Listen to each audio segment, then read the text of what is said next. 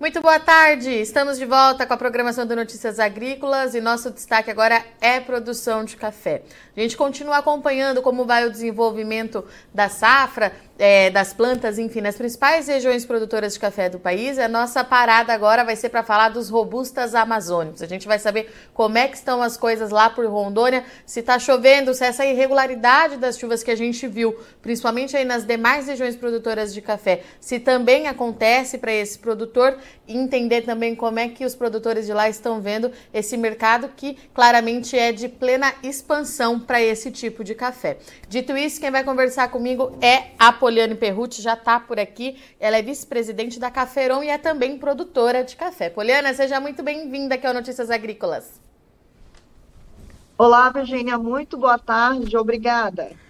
Poliana, vamos lá então, né? Para a gente começar nosso bate-papo, gostaria de entender como é que estão as coisas por aí, né? A gente tem visto muitos relatos de produtores de outras regiões que a irregularidade climática está tirando o sono, o sono do produtor e eu queria saber se aí para vocês essa é uma realidade também.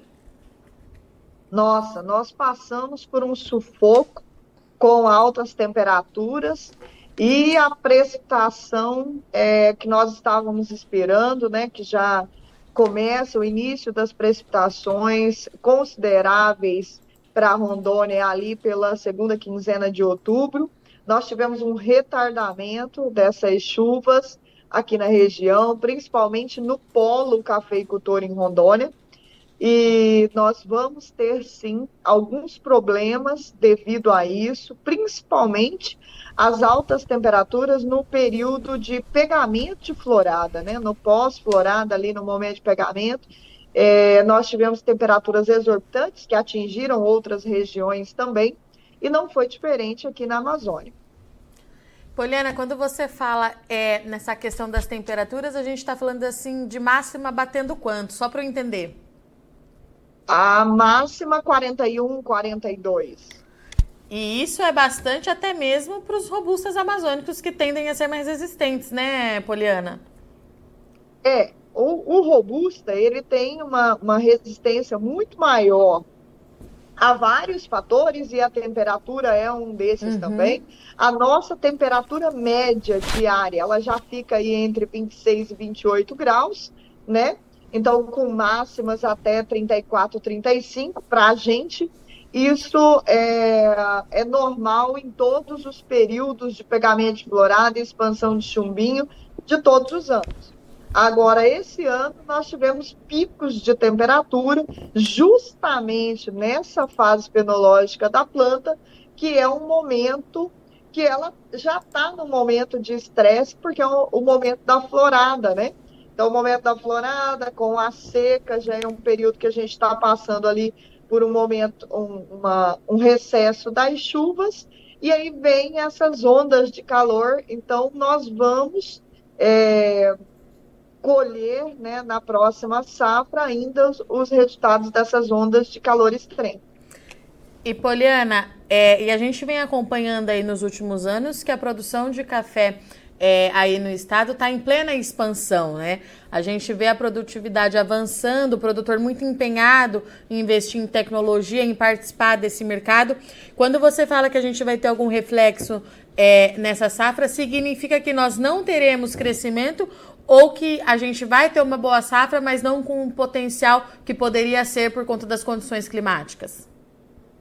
Então, nós produzimos um pouco mais de 3 milhões é, nessa última safra de 2022, é, de 2023. A safra de 2024, a gente, acredito que a gente não vai baixar dos 3 milhões, mas que a gente vai ter um crescimento sobre a safra anterior, porque nós estamos com é, novas áreas é, produtivas, áreas que foram renovadas com novos materiais e que estão sendo manejadas de uma forma mais tecnificada. Então, nós estamos aumentando a produtividade, nós vamos dar um salto em produtividade nas novas áreas implantadas. Então, quando a gente for fazer uma compara comparação numérica com as safras anteriores, nós vamos estar em crescimento.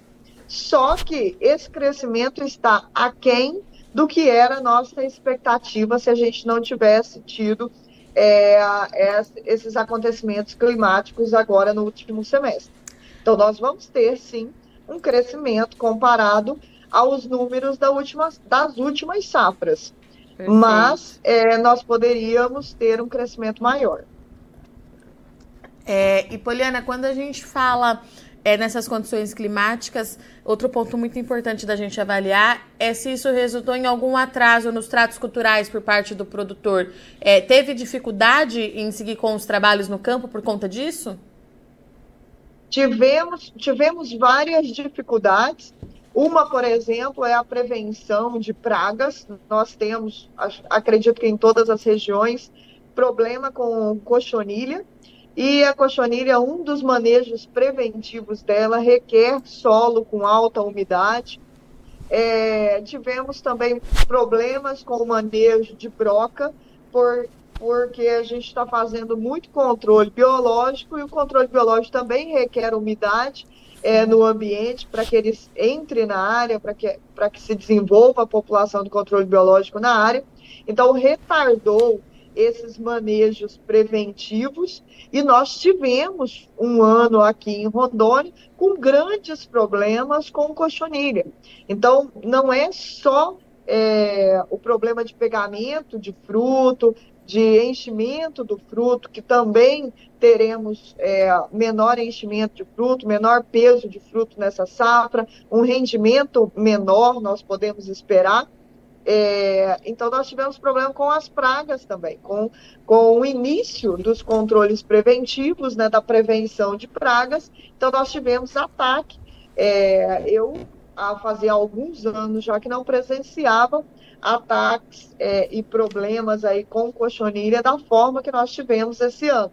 E tudo já advindo das ondas de calor e da falta de precipitação na região que não possibilitava que nós fizéssemos é, controles preventivos eficientes. Os controles foram realizados, mas é, não surtiu a mesma eficiência que era o esperado. E Poliane, hoje está chovendo por aí esses últimos dias?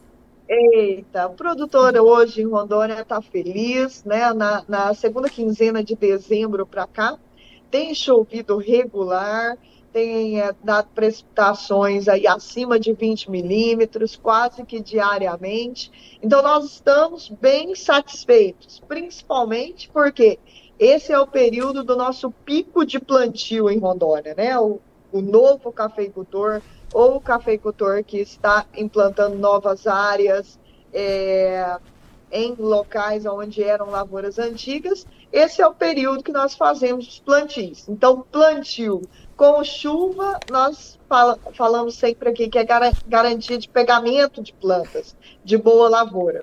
Então, nós estamos é, satisfeitos, esperamos né, que a, essas precipitações continuem regulares para que os nossos reservatórios, né, os reservatórios construídos aí para armazenamento, para irrigação no período seco, é, sejam abastecidos e nós tenhamos aí um bom pegamento da próxima safra já. E, Poliana, vamos Mas, falar de... Quanto à qualidade, nós esperamos manter a qualidade dos nossos cafés e melhorar o volume de qualidade produzida. Né? Sempre quando a gente tem um desbalanço entre produtividade, nós nos empenhamos mais em melhorar a qualidade para colocar esse café no mercado.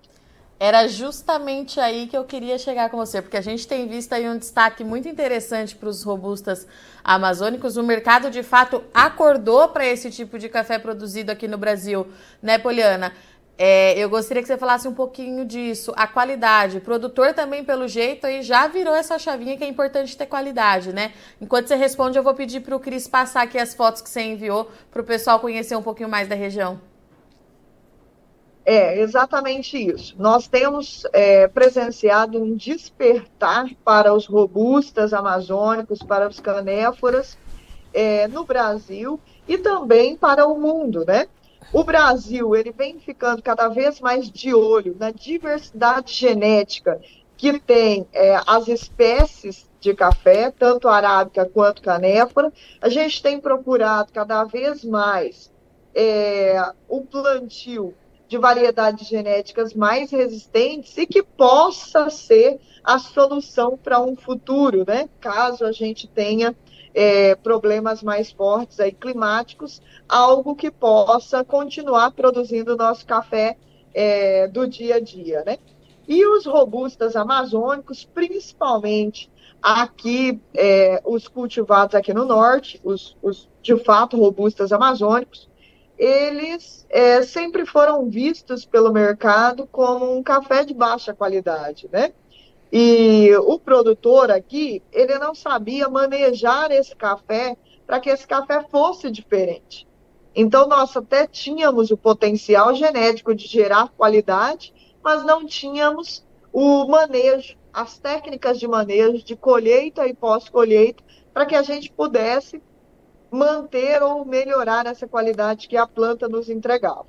De alguns anos para cá, mais precisamente na última década, é, Rondônia começou a olhar para o seu café de uma maneira diferente, e isso está acontecendo no norte de uma maneira geral, mas Rondônia, como principal produtor do norte, veio na frente, é, aprendendo a trabalhar. Nós estamos aprendendo a trabalhar com os nossos materiais genéticos para que a gente possa extrair deles a melhor qualidade possível.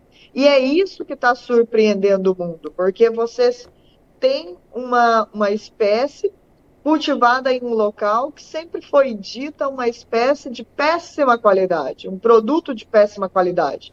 Quando você começa a colocar esse café em mesas é, de cup, de cafés finos pelo mundo, é, começa a chamar a atenção, né? E é sobre isso. As pessoas que provaram robustas amazônicos até agora, pessoas que entendem é, de cafés finos, dizem: olha, isso aqui estava escondido, a gente jamais imaginava que nós fôssemos encontrar no norte do Brasil algo com tanta qualidade. E para o Brasil, no geral, isso é maravilhoso, pois nós temos as duas espécies mais cultivadas e mais comercializadas é, do coffee, né?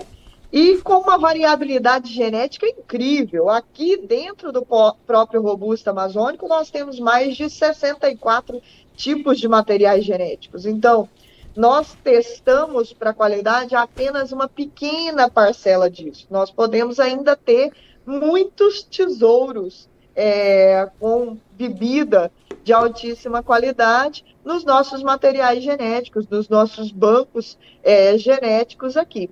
Então tem muita coisa para se fazer, mas o mundo já gostou muito do que tem visto sobre os robustos amazônicos daqui, da origem das matas de Rondônia. E Poliana, é, e o mercado está disposto é, a pagar um valor agregado é, por esse café? O produtor tem conseguido é, ter uma rentabilidade mais interessante com os cafés de qualidade? Muito, Virgínia. Tem sido bem interessante trabalhar com cafés especiais, com os robustas. Nós, o mercado tem absorvido todo o volume que nós temos trabalhado. Estamos trabalhando agora para disseminar isso por toda a, a, por todo o estado de Rondônia, por toda a região norte, para que todos os locais onde cultiva robustas amazônicas, as pessoas possam manejar ele para a qualidade para que aí sim a gente consiga suprir a necessidade do mercado. Tem vários mercados hoje requerendo os robustas finos que nós ainda não conseguimos né, atender esse mercado. Mas que é necessário fazer essa conscientização da cadeia produtiva como um todo, mas principalmente dos produtores, que vale a pena muito, vale muito a pena produzir cafés de qualidade superior, né? Do gourmet para cafés especiais, as, é, de, do, do gourmet acima, porque o mercado tem remunerado, né? Nós temos conseguido gerar um retorno econômico muito satisfatório através dos especiais. Para mim, na minha propriedade, é até um nicho diferente, é totalmente diferente do que nós imaginávamos para a produção de café é, quando nós iniciamos a nossa produção. Nós imaginávamos o, o mercado de commodities, mas queríamos buscar outro tipo de mercado.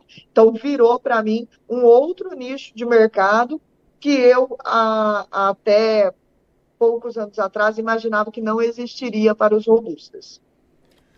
Poliana, gostaria de agradecer muito sua participação e disponibilidade. Eu já vou deixar o convite aberto para a gente se falar mais próximo aí do início da colheita, para a gente continuar acompanhando. É muito importante para a gente acompanhar como é que está indo, é, tanto é, em termos de produção, de produtividade, mas também as oportunidades e como é que o mercado tem se comportado aí com os robustas amazônicos. Muito obrigada, viu? Agradeço muito o espaço, agradeço o espaço para os robustas amazônicos. Nós vamos estar sempre disponíveis para vocês. Portanto, estivemos aqui com a Poliana Perrucci. A Poliana, ela é vice-presidente da Caferon e é também produtora de café, de café especial em Rondônia. É um nome referência lá no estado, tem feito um trabalho muito interessante quando a gente fala em promoção de imagem desse café, em promoção de imagem dos trabalhos que as mulheres lá do estado têm feito é, em prol dos cafés da Amazônia, os cafés produzidos aqui no Brasil, que tem de fato chamado muito a atenção do mercado internacional. O seu perfil genético na xícara, o resultado do perfil genético dos robustas amazônicos é, na xícara chama muita atenção do mercado. O produtor de fato tem virado uma chavinha. É, Rondônia, no ano passado, produziu algo ali em torno de 3 milhões de sacas em 2023. É esperado que esse número seja mantido agora em 2024. O Estado não deve é, atingir sua potência máxima de produtividade por conta das irregularidades climáticas. Então, é, baixa precipitação e onda de calor também atinge o estado de Rondônia, também vai trazer consequência para a safra, mas o cenário, no geral, ele ainda é positivo, porque o produtor por lá já virou a chavinha que quando ele perde um pouco em produtividade, ele investe muito no pós-colheita para ter uma qualidade na xícara e conseguir agregar valor a esse produto. Essa foi o nosso, nosso acompanhamento de hoje para o mercado de café. Eu agradeço muito a audiência e companhia. Daqui a pouco a gente está de volta.